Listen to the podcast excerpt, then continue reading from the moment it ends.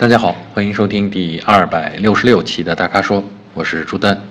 呃，今天的问题跟往常一样是五个啊，然后看看今天这些问题呢，主要是集中在选车方面的话题啊。先来看我们第一个，我们这位粉丝的名字叫一切顺啊，是不是丢了一个字儿？应该一切顺利吧？啊，呃，他的问题呢是在纠结啊，想买这个。据他说是一辆家用啊，然后预算呢是三十万元左右啊，嗯，目前他看的呢，觉得这个呃奔驰 E，觉得他很满意啊，但是这个超出他的预算十万元啊，就是四十多万了啊，然后又看了奔驰的 C 级啊，觉得外观漂亮，内饰也不错，然后又去看了奥迪 A6L，哎，注意了啊，在这儿他转向了，他看了奥迪 A6L 呢，他觉得这个优惠完 A6L 的。低配也是三十多万，哎，于是呢，到底是买 A 六呢，还是买奔驰 C 呢？哎，问题来了，呃，其实呢，我是觉得，首先家用啊，三十万，三十万可以买到很好很好的家用车了啊，它已经上到豪华品牌了啊，而且豪华品牌里边的旗旗舰型的或者叫旗帜型的引领性的那种豪华，那就是奔驰啊，呃，确实我也没想到奔驰 C 啊。现在优惠完了，到三十三十万出头，那具体的是什么样的配置我不太清楚，但是呢，看他纠结的情况，如果跟奥迪 A 六的最低配去比的话，呃，我想呢，这个能够引起他纠结呢，无非是说 A 六还是大还是气派啊，然后呢，这个呃，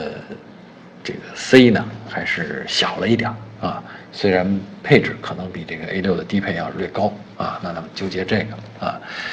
如果真的在这两款车里边选，其实我还是建议我们这位粉丝选奔驰 C 啊。如果就是在这两款车里边选啊，我建议还是选奔驰 C 啊，因为 C 的设计概念啊，C 的这个外形内饰提供的这种感觉，确实比奥迪 A6 啊要好啊。当然了，奥迪六也是因为街上看的太多，大家觉得俗嘛，是吧？呃，但是如果咱们再换翻回头想，既然 A6L 的这个大空间啊很吸引他，而且奥迪这个品牌的这个形象吧，我不好说是官车哈，就是大家都认嘛啊。其实我倒觉着，如果说在三十万之内，你还想买到大空间。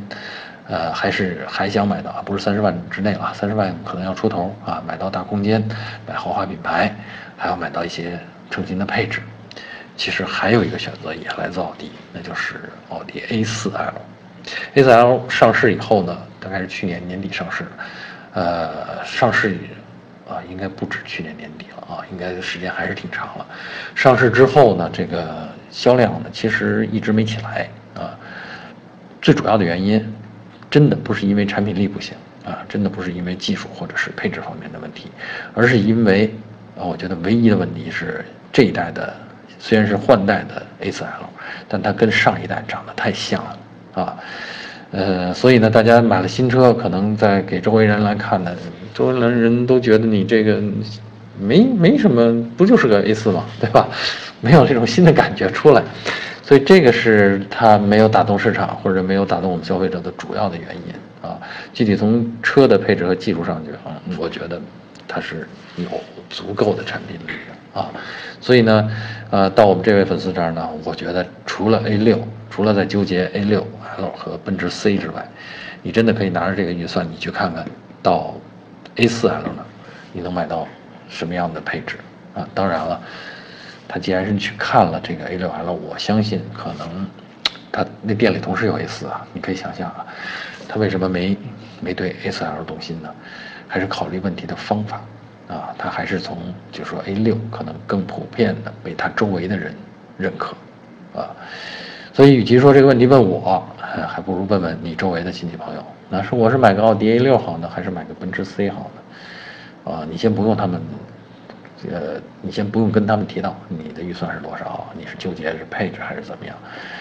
就看看周围的人对 A6 的认可度高还是对奔驰的认可度高，啊，这是一个做决定的，我觉得算是一个办法吧，是个捷径，啊，有时候我们纠结太多呢，是因为我们自己想的想要的东西太多，想往里装的东西太多，啊，所以呃，这个问题我刚才说了，我的结论，如果就是 A6 和奔驰 C 的话，我建议你选 C 啊，尽管后期的这个呃可能保养不如 A6 那么便宜啊，其实 A6 也不算便宜了啊，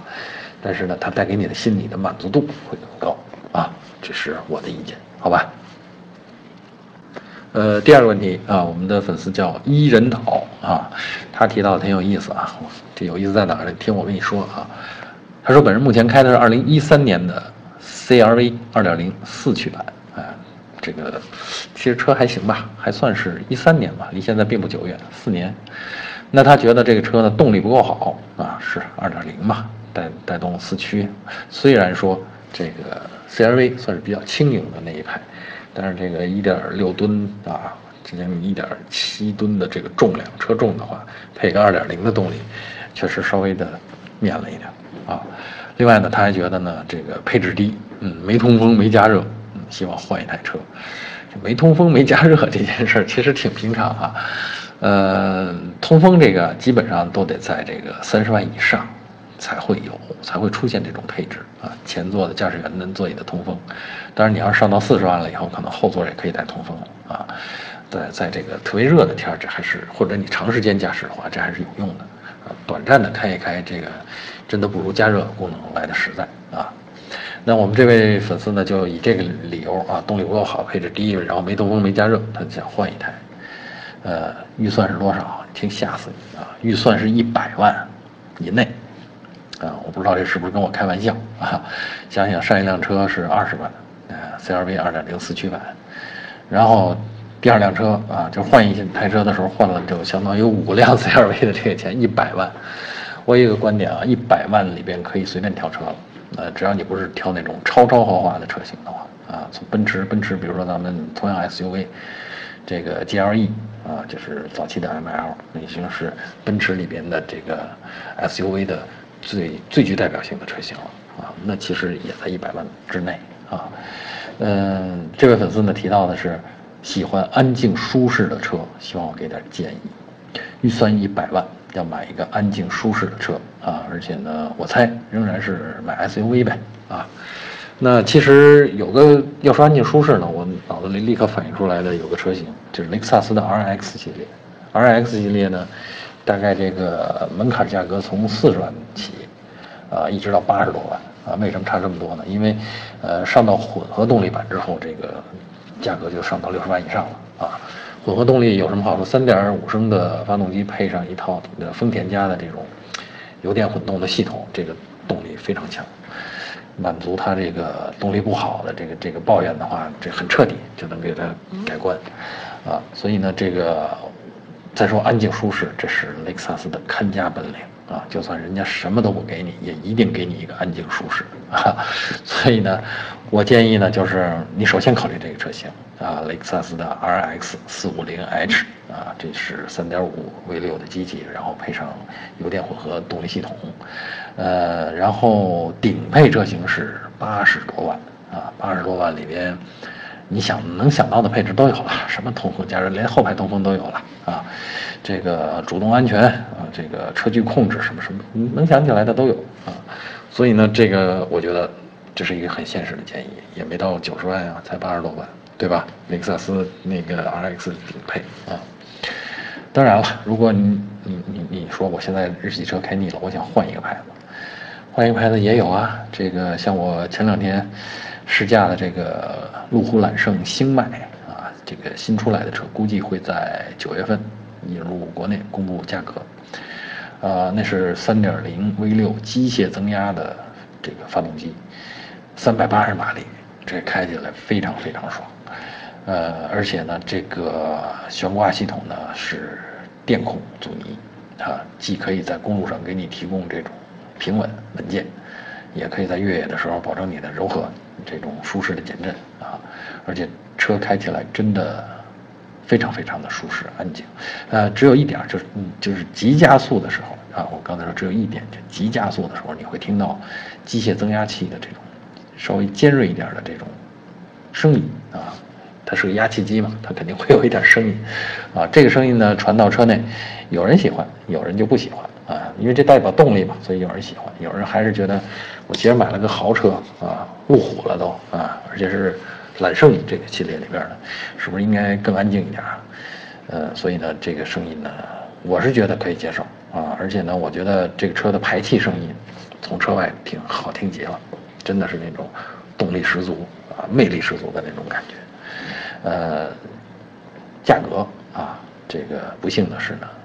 呃，人家打算这个车呢是拉高价格买啊，但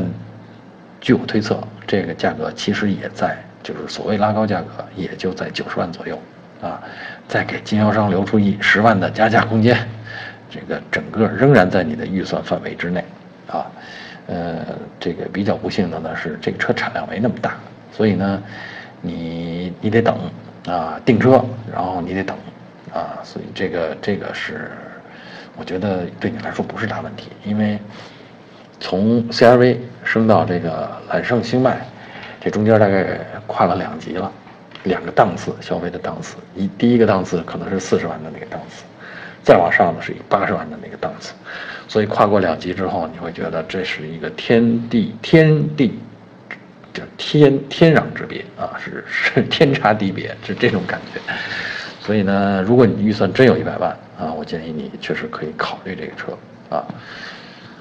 呃，至于还有没有其他，还有，因为你的预算太宽泛了啊。比如说买这个，呃，沃尔沃 XC90，一百万基本上也可以上到顶配了啊。而且呢，空间舒适都有，是那种 XC90 确实是开起来安静舒适的那种车啊。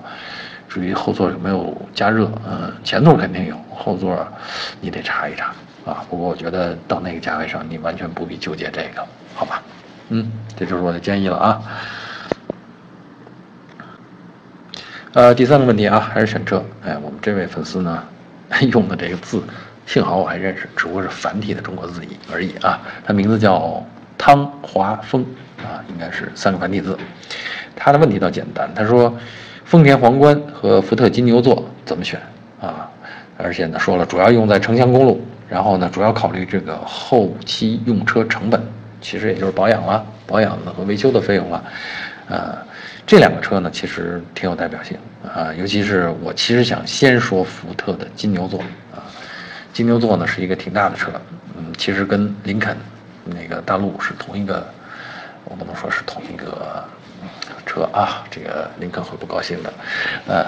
它其实是同一个架构啊，同一个技术脉络啊，车身尺寸、尺度也都差不多，空间也都差不多，只是在奢侈方面没有做到像林肯大陆那样极致啊，刻意呃营造舒适啊。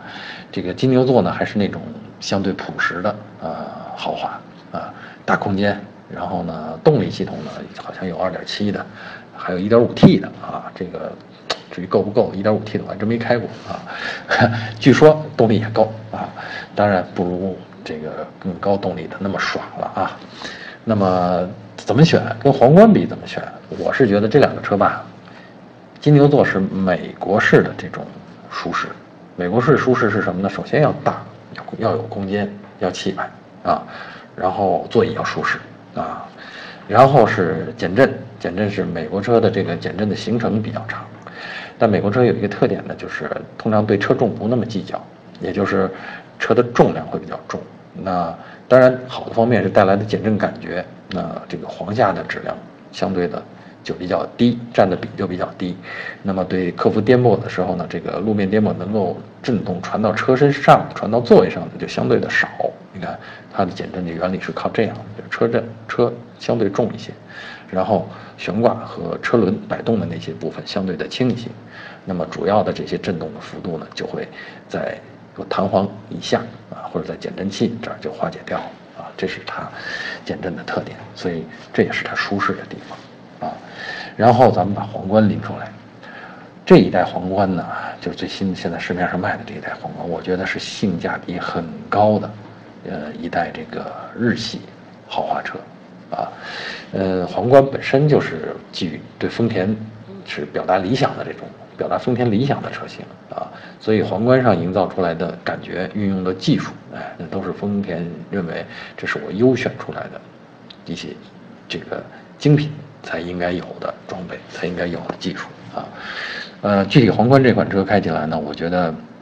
很平衡，就是呃平和，我更愿意用这个词儿来形容皇皇冠的驾驶感觉，也舒适，但是呢又没有刻意的去去去给你去营造一种什么，或者是表现出一种什么样子。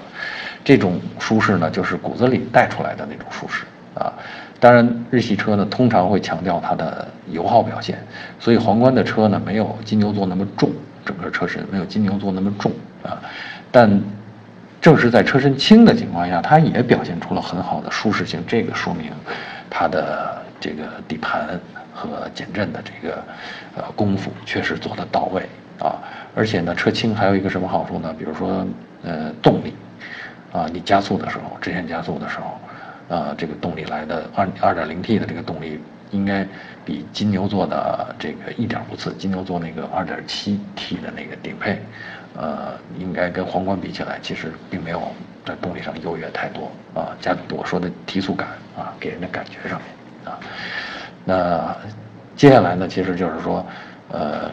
我觉得这两款车城乡公路都适用啊，但是金牛座呢，可能轴距更长一点啊，你得考虑窄的路上或者狭窄的停车位上，是不是像皇冠那么方便操控啊？皇冠尽管车也很长，但是，呃，操作起来还是相对的灵活一点啊，所以呢，要比这个泊车的便利性，皇冠可能略胜一筹啊。还有皇冠的一大优势呢，是后期的用车成本。呃，因为尽管它是丰田挂这个这个丰田家的这个这个高端车型了，但是在保养上面的价格其实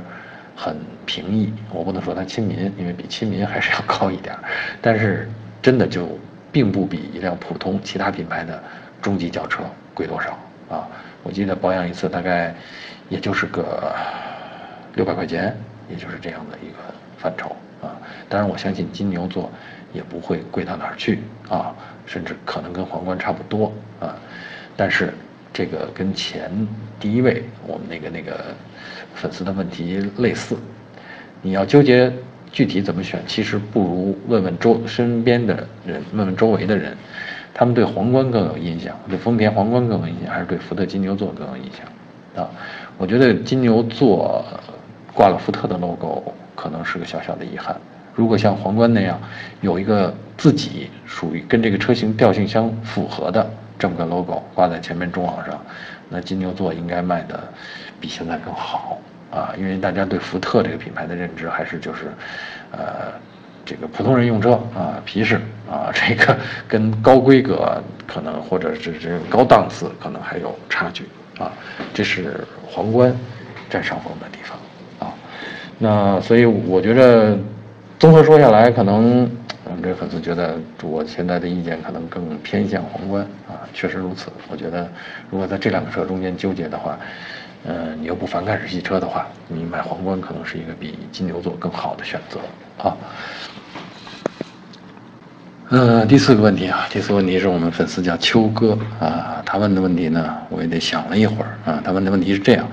他说是想问沃尔沃 XC60 致远，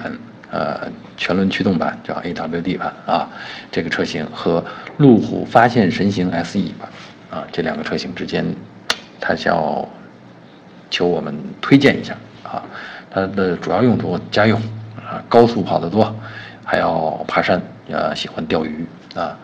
嗯，以前有有粉丝也问我们钓鱼啊，后来我们也问跟这个鱼友们、钓友们聊了聊啊，钓鱼发现这个地方还真是对四驱哎有一定的需求啊，因为去的这个鱼坑啊，通常不是那么道路那么那么平坦啊，而且这个钓鱼的地方呢人少啊，就是喜欢钓鱼的人喜欢去那个人少的地方。呃，所以呢，要走一些崎岖不平的路啊。至于爬山，爬山，我觉得要是道路上边爬的话，这两款车不用纠结，都没啥问题啊。呃，具体这两款车，我中间我更倾向谁呢？其实我更倾向于这个 XC60 啊。首先呢，他们都有这个这四驱啊，有四驱，我觉得爬山钓鱼都够了啊。然后呢，跑高速多，家用，那其实这个要求呢，就是 XC60 更好一些啊。呃，为什么呢？因为它的驾驶的感觉更偏向这个轿车啊，更稳重一些啊，所以这是我推荐 XC60 的这个理由啊。至于路虎发现神行呢，其实它也可以完成这种任务，但如果你只是要完成这些任务，我刚才说了啊，家用、高速多、要爬山、钓鱼等，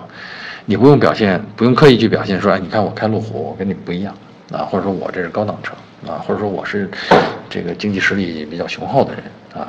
你不要去表，不用不需要去表现这一些方面的话，其实你买个路虎是多余的啊。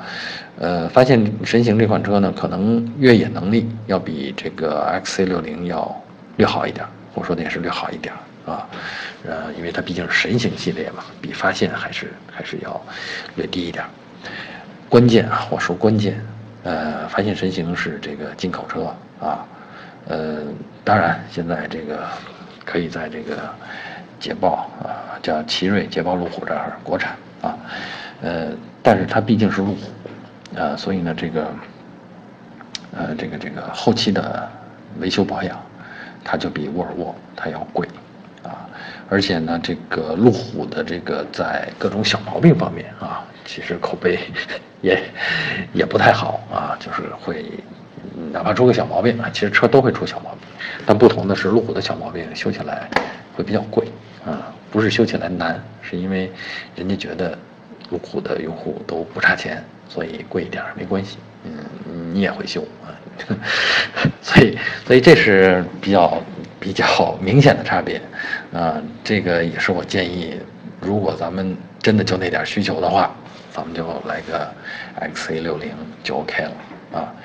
当然呢，还有一个，其实据说啊，这个新一代的这个 XC60 很快就会在国内上市啊，呃，估计也很快就会即将在国国内实现国产啊，所以看看我们这位秋哥啊，你是不是能等？啊，等个一年半载的，哎，就有更好一代产品 XC60 出现在你面前了啊！当然，你要是买发现神行就不用等了，这个现在就是最新一代了啊！呃，好，这就是我的建议了啊。好，最后一个问题啊，第五个问题，我们粉丝叫李鹏啊，这个他呢问题跟我们前面提到的那个第呃第第。一个问题的那个同学是一样，他说预算三十万，那他现在纠结了三款车，都是 SUV 啊，是广本的这个冠道 1.5T 啊，这是二十六万多啊，然后呢，锐界的五座版啊也是二十六万多，然后呢，这个呃哦，他还说了，这个五座版的锐界优惠完了也就二十四万五啊，但是没天窗。然后他还提到的另外一款呢是汉兰达，丰田汉兰达，广丰的汉兰达五座款啊。他说选哪个建议，选哪个合适，然后我们给点建议。看了看啊，他选的都是五座，也就是说他其实没有七座的需求。没七座需求的情况下，你去考虑汉兰达，呃，后边的空间就有点浪费了啊。说实在的，然后呢，锐界呢，我不知道你看好锐界的哪哪方面啊？这个优惠完说没天窗的那一版，优惠完倒是不贵，但是没天窗，你说你在这个级别上啊，你选其他的那两个都有那种全景天窗，当然是选这个，你是不是这牺牲太多了啊？这个锐界，其实锐界开起来还是感觉蛮不错的，但是要让我选，我要驾驶锐界的话。我一定选那个有带，就是带全景天窗的，为什么呢？我觉得锐界的这个前向，就驾驶员的往前的这个视野，受这个 A 柱的遮挡比较明显，尤其是两个 A 柱的下角啊，就跟风挡底儿相连的这个，因为整个这个仪表台的造型设计和整个防撞梁啊，前方防撞梁的这个工艺结构的原因，造成这个这两部分就是向前这个窗角。两个底左右两个窗角显得比较大，我说的是风挡啊，显得占的呃空间比较大，所以呢就看出去不是那么通透啊。这种情况下，其实拿个大天窗作为弥补，这个还是让人心里舒服的多的啊。如果选了没天窗那款，我觉得牺牲有点大啊，而且连天窗都没有，你想想好多其他的这个舒适性配置自然也就减掉了。所以呢，锐界是我认为怎么说，应该最先舍弃的那个啊。那在冠道和汉兰达里边呢，其实我觉得，如果你只是呃，这种比较平和的驾驶啊，你选冠道更合适。选汉兰达呢，嗯，有点浪费它那大空间了啊。而冠道的空间真的是为五座，呃，非常合理的运用，特别是后座，你有纯平的地板啊，特别宽松的这个腿部空间啊，翘起二郎腿了没问问题。那个是一个，我觉得是是基本上是沙龙的感觉啊，很舒适的感觉。啊，所以呢，我的建议呢是，你就选 1.5T 的这个冠道啊，虽然这个动力上比汉兰达小一点，但是开起来的感觉不错啊。你不追求那种迅猛的提速的话，那个其实足够了啊。呃，所以呢，你要说建议，那就是这，给你排个序吧：第一冠道，第二汉兰达，第三锐界，好吧？等你去开一开，感觉这几个谁最能打动你？好吧。好，以上就是本期大咖说的全部问题。欢迎大家继续在微信公众号还有我们的微社区中提问。呃，如果你想了解更多的汽车资讯和导购信息，呃，请持续关注我们的微信公众号和车评网。我们下期节目再见。